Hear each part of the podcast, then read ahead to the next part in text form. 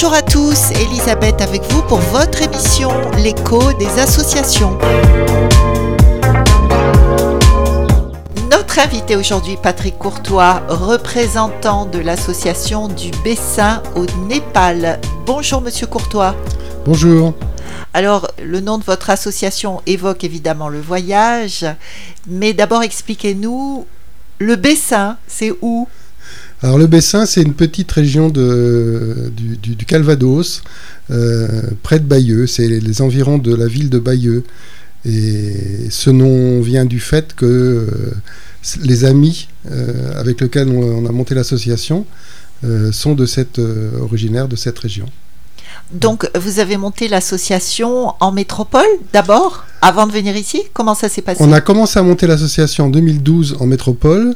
Et moi, j'ai monté une petite section de cette association qu'on a appelée Réunion Népal à La Réunion en 2015, euh, au moment où je me suis arrêté de travailler. Quoi.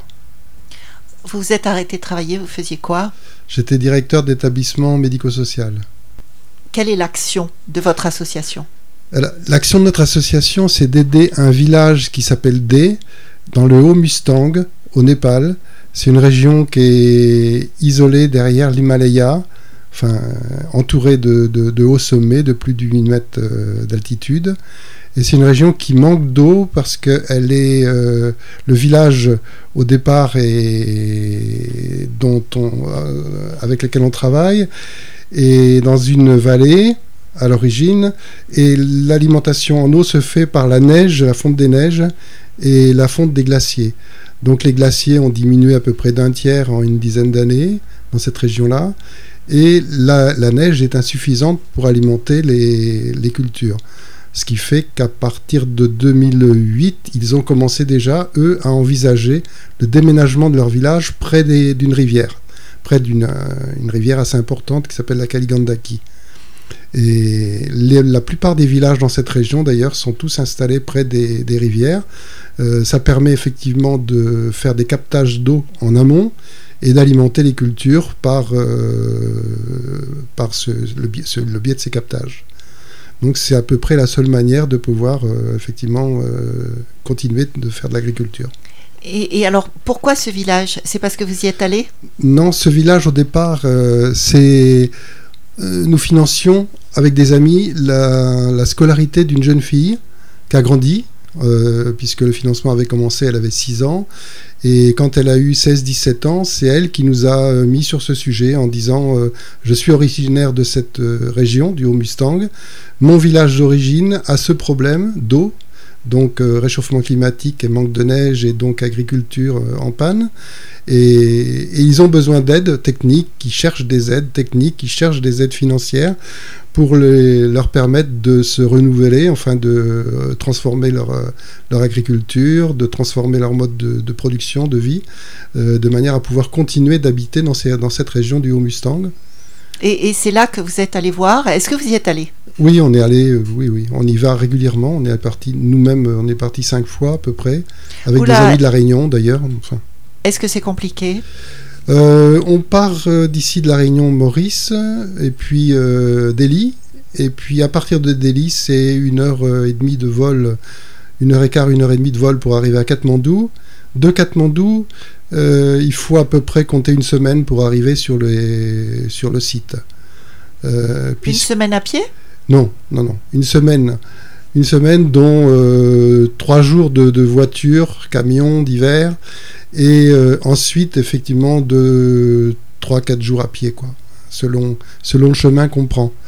On peut arriver presque jusqu'au nouveau, enfin le nouveau site est sur le bord d'une rivière, il y a une route qui accède à ce nouveau site, donc on peut aller jusqu'à ce nouveau site pratiquement en véhicule, mais c'est quand même des routes assez euh, compliquées, et puis en général on prend 4 3-4 jours de marche pour euh, visiter les villages euh, avant d'arriver. Ouais. 3-4 jours de marche, vous êtes accompagné par un guide ou vous euh, Oui, une obligation. Il y a une obligation d'être accompagné par un guide. Alors, vu notre action dans ce village depuis pas mal d'années, on a établi un certain nombre de conventions avec le, Mustang, c'est-à-dire que c'est les gens du village qui nous accompagnent.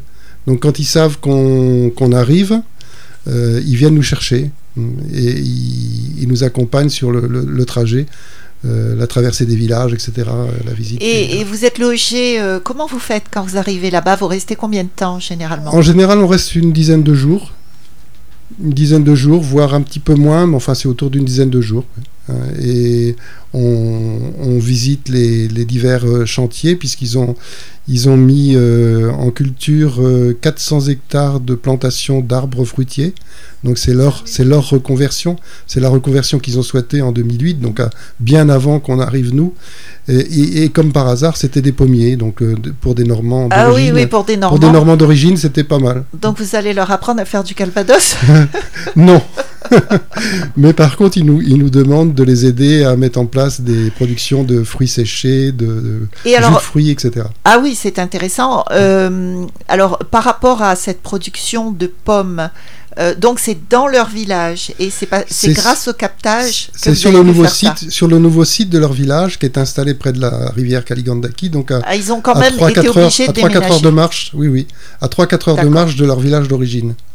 Le village de D est à 3900 mètres et le, et le nouveau site est à 3500 mètres. Donc il y a à peu près 3-4 heures de marche pour aller d'un endroit à l'autre. Radio Sud Plus, Radio Sud Plus, la sensation. L'ancien village, faut dire que l'ancien village était très peu accessible, n'était accessible qu'à pied ou à cheval. Euh, le nouveau site, lui, effectivement, comme je vous disais tout à l'heure, il y a une route euh, qui est accessible, enfin une route de terre, hein, qui est accessible aux camions, aux 4x4, etc., et qui est euh, près du nouveau site, près de la rivière.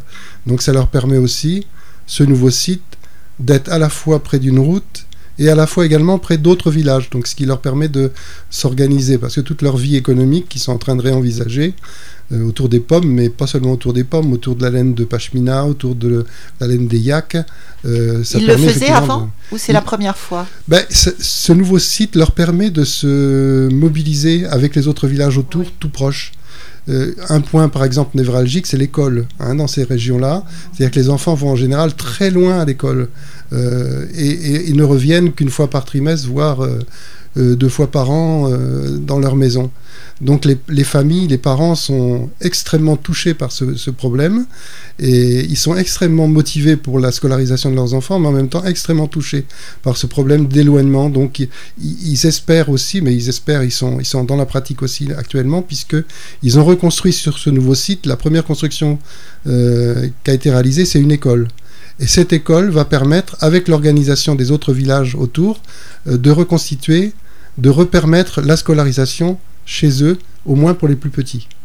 Donc ça, c'est extrêmement important. Ils ont une autorisation du gouvernement euh, pour deux postes d'enseignants, euh, deux classes. Ils souhaiteraient en avoir cinq. Est-ce que vous travaillez avec d'autres associations qui enverraient des gens euh, Par exemple, je connais une association à La Réunion, peut-être êtes-vous en rapport avec eux.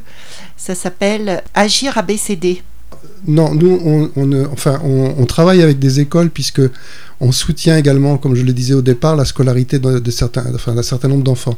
Hein, donc, on, travaille avec des écoles, du coup, euh, concernant ces enfants qui sont accueillis à Katmandou, à Pokhara. Donc, on travaille avec trois écoles, en fait, à notre association. Et on a l'habitude, avec ces écoles, effectivement, de, les rencontrer, de, de, suivre un peu leurs besoins. On finance de deux manières la scolarité des enfants, c'est-à-dire ou de manière individualisée, c'est-à-dire qu'on continue, du coup on a effectivement pas mal de relations continues avec les enfants, euh, nous, on connaît les familles, on connaît, on connaît les enfants, on, on, va les voir régulièrement quand on va à Katmandou ou à Pokhara. Et, et on soutient également globalement euh, le, le, enfin, cette scolarité, puisque les enfants, en dehors des besoins individuels, ont besoin également, par exemple, de retourner chez eux, donc de frais de voyage, de frais de santé, de frais divers, enfin, qui leur permettent effectivement de... dire que nous, on finance, la, on, suit la scolarité de 10 enfants dans notre association, euh, Réunion Népal, enfin Bessin Népal. Hein, parce que euh, on n'est pas directement notre objectif n'est pas celui-là. Notre objectif est bien de l'aide au village et donc à la reconstruction, à la remise, euh, euh, au déménagement du village. Donc on ne suit que 10 enfants. Par contre, on travaille avec Solimal, une autre association qui est, qui est de, du, de l'Est de la France, de Strasbourg. et cette association-là, elle, en a fait euh, son, sa spécialité, le soutien de la scolarité des enfants. Puisque, effectivement, comme vous voyez, l'éloignement des écoles fait que nécessairement il y a des internats et nécessairement il faut financer ces internats, il faut financer cette scolarité. Et on travaille avec d'autres associations aussi, hein, qui sont Camfor Sud, qui sont euh, Électricité sans frontières, EDF sans, enfin euh, EDF, Électricité sans frontières, euh, Hydraulique sans frontières, etc. On est coordonnateur des associations au Mustang. On, on est coordonnateur des différentes ONG, des différentes associations qui interviennent au Mustang. Mais notre action petit à petit a fait que nous, on- nous avons rencontré un tas de, un certain nombre de, d'autres associations, d'autres personnes. Dans notre association, il y a un prof d'université, il y a un ancien ambassadeur, il y a euh, des, des techniciens, direct- des directeurs techniques, des ingénieurs, des, des architectes. Que Donc, des gens qui ont envie de s'investir en fait? Et oui, tout ça, c'est des gens qui se sont investis petit à petit avec nous euh, à mesure des rencontres. hein. Il y a des gens, donc il y a un noyau assez dur à Berlin, euh, puisqu'il y a deux architectes à Berlin. Une archi- un architecte au départ, qui est un architecte euh, qui a maintenant à peu près 80 ans, Wolfgang, euh, qui a passé une quinzaine d'années au Népal, qui parle népalais, donc a été d'une qu'on a rencontré là-bas et qui a été une- d'une aide pour, qui nous a aidés aussi. Et lui-même avait pour élève à Berlin une jeune népalaise qui est arrivée avec nous dans l'association. Son mari lui-même est anthropologue et il fait des films. Euh, il est cinéaste, et donc il a fait deux films sur le sujet du, du changement dans le, dans le Mustang, euh, dont un film qu'on a passé au, au tampon à la médiathèque il y a un mois à peu près. Hum, Alors, est-ce que vous, vous aviez dit que le nouveau village est à combien d'altitude? 3500 mètres. Est-ce euh, que vous avez un problème quand vous montez jusqu'à 3500 mètres? Euh, ça dépend. Euh, moi non, mais beaucoup d'amis, oui, ont, ont des problèmes. C'est-à-dire qu'à partir du moment où on passe les, ouais, on passe les 3005, quoi, les 36 3500 mètres, il y a une fatigue un peu générale qui, euh, pour certains, plus des migraines, ça peut arriver. Oui. Enfin bon, jusque-là, non, on n'a jamais eu de problème vraiment. Et alors, quand vous êtes en haut pendant 10 jours, comment ça se passe? Ben, en général, on, au bout de un jour ou deux, ça va beaucoup mieux. Euh, si ça va pas mieux, d'ailleurs, il faut redescendre rapidement. Il y a un problème. Il y a un problème. Mais en général, non, on n'a jamais eu de problème vraiment grave. Quoi. Tout à l'heure, vous parliez de, de, de leur production. Oui. Euh, vous parliez de fruits séchés. Euh, Alors, Qu'est-ce qu'il y avait encore le- la laine de yak, etc., Oui, oui. qui était réutilisée, enfin qui était utilisée. Qu'est-ce qu'ils font avec ça? Est-ce qu'ils le vendent? Est-ce que vous les aidez à le vendre dans le monde ou euh, ça reste sur place? Nous, nous on fait pas grand-chose de ce point de vue-là. C'est vraiment eux qui sont. euh, nous, Ah on, oui. est- on est, su- on est suiveurs dans toute, euh, dans toute leur démarche parce que, euh, en fonction de leur demande, on, on apporte une aide ou, ou- ou pas si on peut pas. Quoi. Mais là, en l'occurrence, leur projet, c'est de développer la production, le- la transformation de leurs produits sur place. Parce qu'ils ont l'habitude, par exemple, la laine de yak, la, la- la laine de pashmina est transformée, mais ailleurs, en Inde ou en Chine, euh, voilà. Donc eux, ce qu'ils veulent, c'est euh, transformer ça sur place. Ils veulent effectivement profiter, dévelop- développer le- leur économie euh, pour éviter effectivement que ce, Mustang, qui est un, district du, un des 75 districts du Népal, se dépeuple. Euh, C'est-à-dire qu'ils sont pas nombreux et c'est grand comme une fois et demi la Réunion à peu près et ils sont 14 000 habitants à peu près au Mustang. Donc ça fait pas beaucoup de monde. Et ces gens-là sont très motivés pour rester, à habiter au Mustang, mais il faut qu'ils développent effectivement une économie différente. D'où la production de pommes. Ils se sont lancés dans cette production de pommes. Et alors, la pomme, ça marche bien à 3500 Eh mètres ben, d'altitude eh ben, c'est surprenant. Ah oui, c'est surprenant parce que ça marche bien. oui. Alors c'est surprenant d'autant plus pour moi qui suis d'ori- d'origine de Normandie. C'est quand je suis arrivé là-bas avec euh, également un autre ami qui est Normand. qui est un cultivateur normand et donc qui, qui était spécialiste des pommes, hein, qui, qui voulait apporter son, son, son tribut. Et, mais effectivement, ça pousse bien. Il faut dire aussi que l'altitude est de 3500 mètres, mais la latitude du, de l'Himalaya euh, est à peu près au niveau de- du Maroc, hein, de l'Afrique du Nord. Ah donc- oui. Donc ça, c'est Ouais, une variation, ça compense. Mm. Est-ce que, est que vous avez ressenti euh, les effets de la pandémie?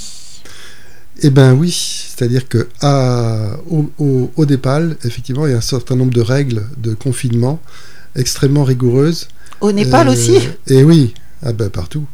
Et au Népal, euh, il faut savoir aussi que les services euh, sanitaires sont très pauvres. Euh, en particulier au Mustang, la, médecine, c'est les Amshi, les médecins tibétains, donc qui soignent les gens avec des plantes. Et bon, voilà, c'est quand même un, fonctionnement assez limité au niveau des, soins.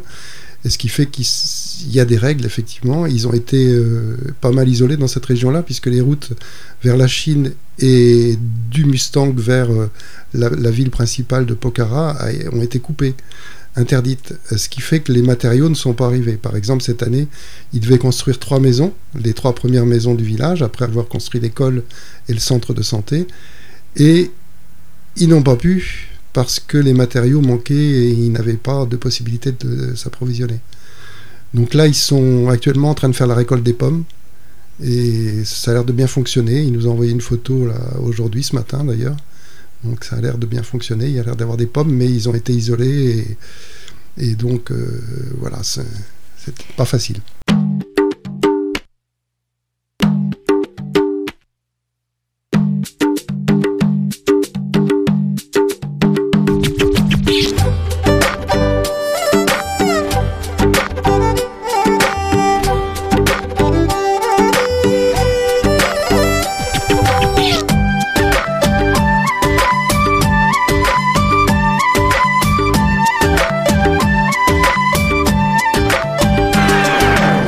Kathmandu पोखरा अनि धराना। घुम्न जाउँ सोल्टिनी डरा नमान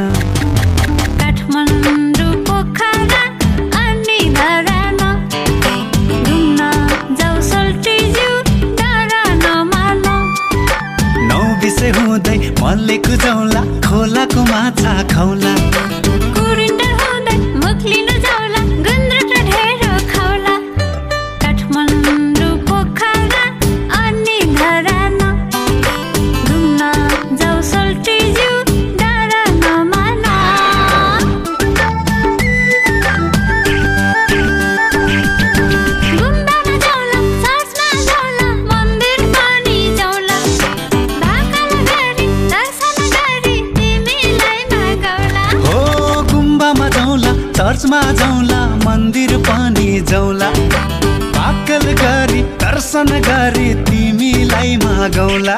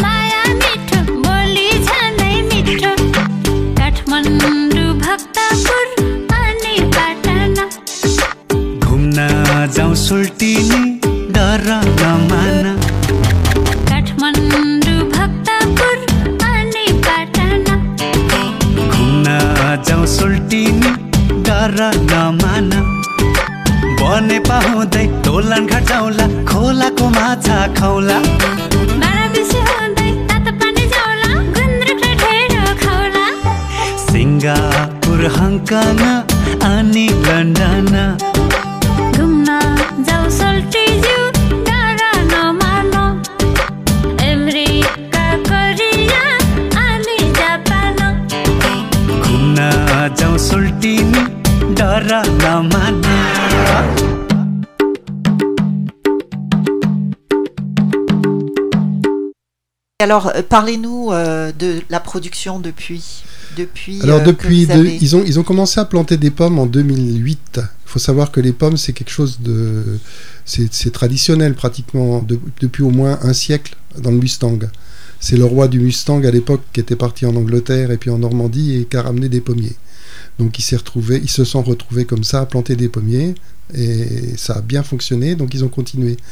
Et là, en 2008, ils se sont dit, puisque le, les, pâturages pour les yaks et pour les, chèvres et pour le euh, diminuent de possibilités, euh, on va essayer de changer de production. Donc ils se sont mis à vouloir planter des pommiers. Ils ont commencé en 2008 sur le nouveau terrain, après avoir obtenu l'autorisation du gouvernement de s'installer sur ce nouveau terrain.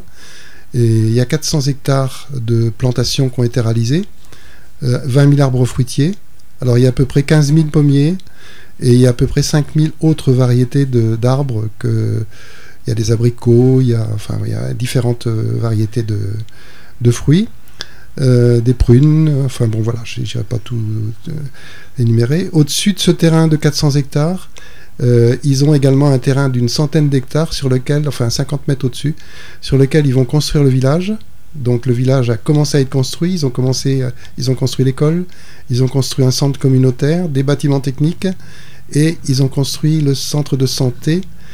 Et la continuité, c'est la construction des maisons. Et sur ce plateau de 100 hectares, également, ce qu'ils vont faire, c'est la- la- l'agriculture vivrière, c'est-à-dire euh, l'orge, le- les pommes de terre, euh, enfin voilà, les différentes céréales, les pommes de terre. Alors, à quel type de problème vous devez faire face? Alors, les, problèmes, enfin, les, demandes des, gens du village sont.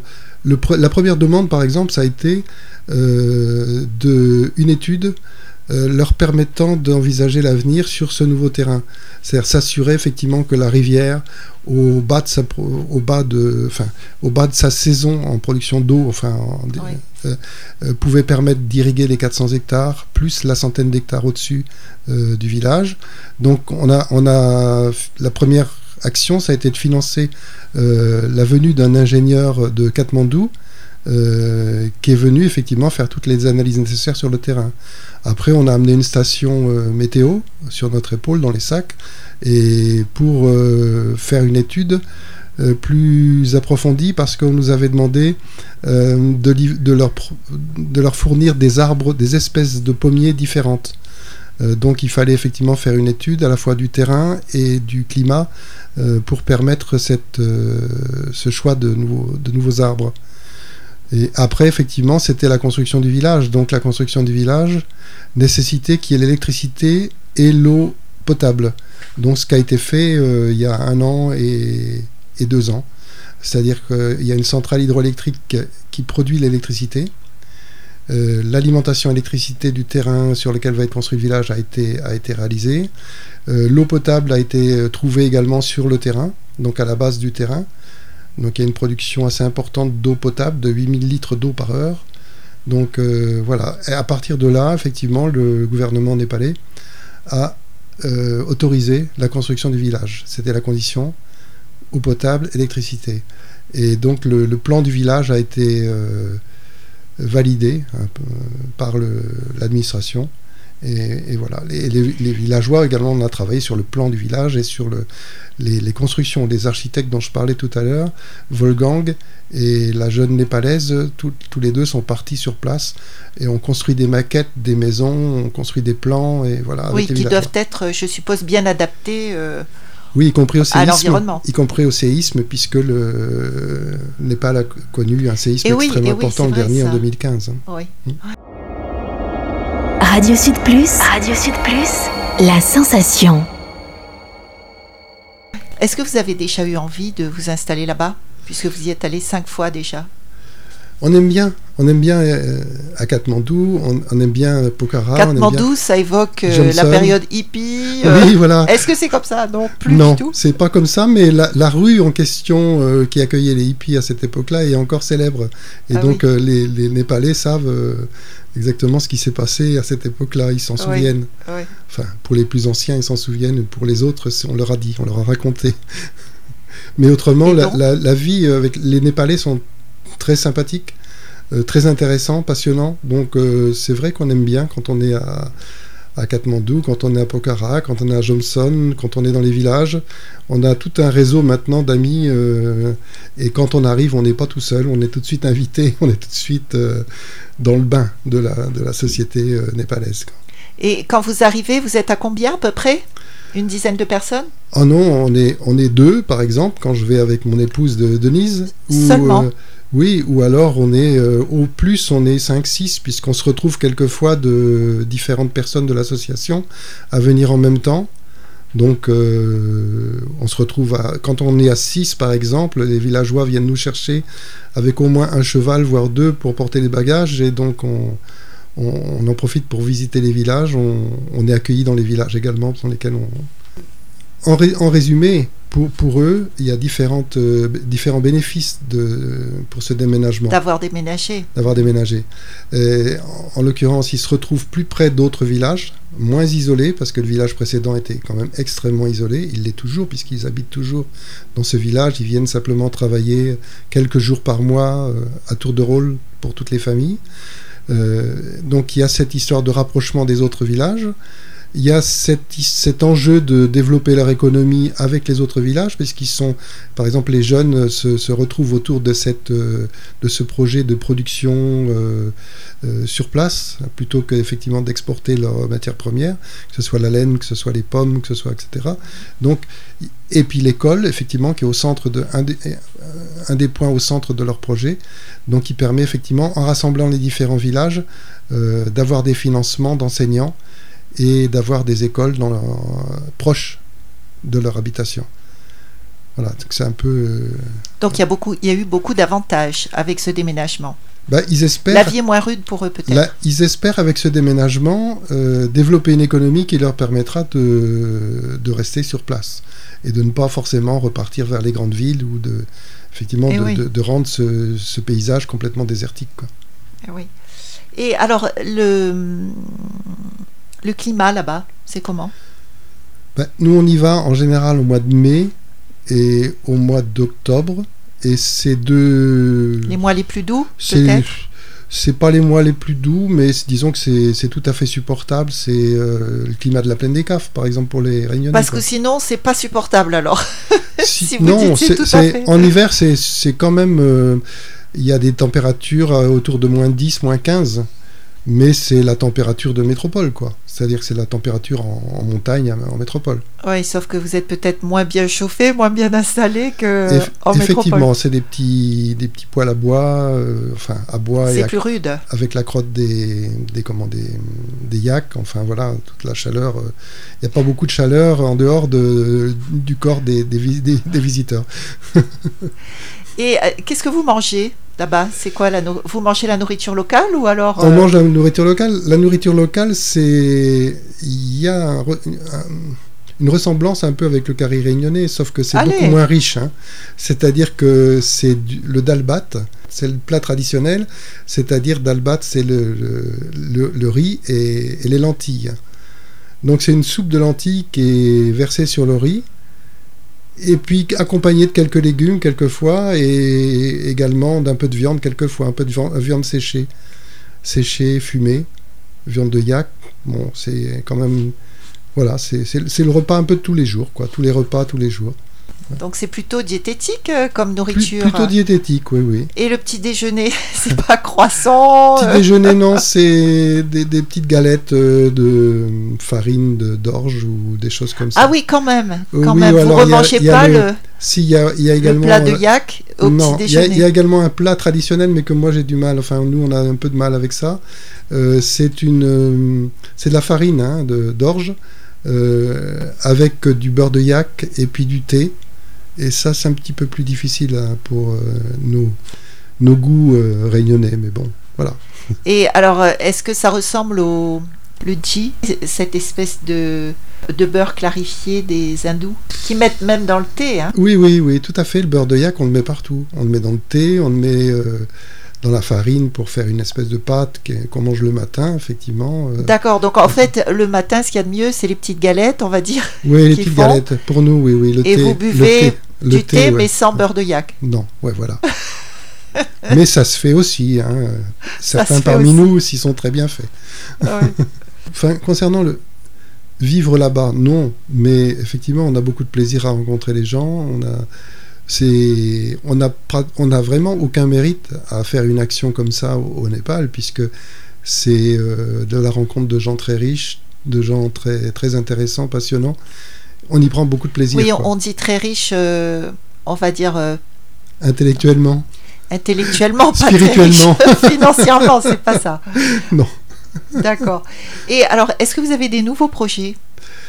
Alors les nouveaux projets, c'est actuellement le projet, c'est la construction du village. Donc on a déjà à peu près euh, le financement pour 7-8 maisons et il en faut 25 maisons. Donc 25 maisons à 10 000 euros à peu près euh, par maison. hein. donc euh, nous, notre projet à La Réunion cette année, par exemple, c'est de financer une maison, donc de rassembler 10 000 euros. Ce qu'on a commencé à faire, mais on n'a pas fini. On a encore donc la possibilité pour les Réunionnais de d'intervenir sur ce financement, Eh Sach- oui. Sachant qu'on est euh, agréé par le ministère des Finances, donc euh, on a possibilité de défiscaliser tous les dons euh, Ah pour oui. notre Oui, association. c'est intéressant. Euh, je suppose que vous acceptez les dons en tout genre pour euh, le dire à nos auditeurs s'ils ont envie de participer. ah, tout à fait, oui. oui. Est-ce qu'ils peuvent donc- participer physiquement aussi?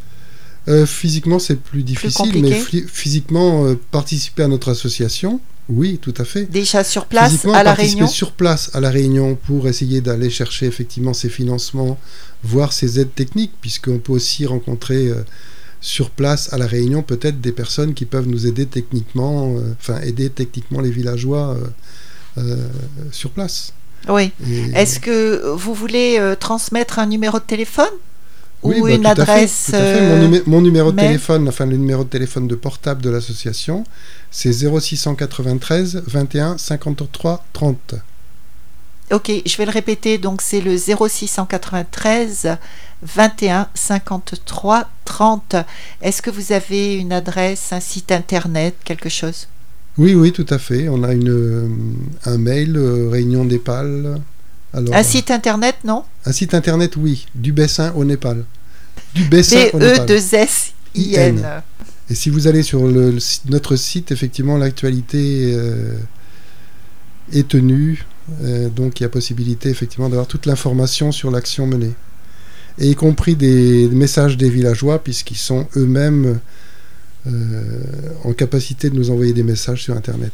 Ah oui, Là-bas, il n'y a pas grand-chose, mais il y a des téléphones portables et il y a donc possibilité, effectivement, d'avoir euh, et il y a la des 5G messages pratiquement en direct. non, il n'y a pas. Il n'y a pas Il encore. n'y a pas encore, mais ça viendra comme, euh, comme ça Ah. viendra partout. Alors notre émission touche à sa fin. Merci beaucoup Patrick Courtois pour avoir été avec nous aujourd'hui. Merci à vous.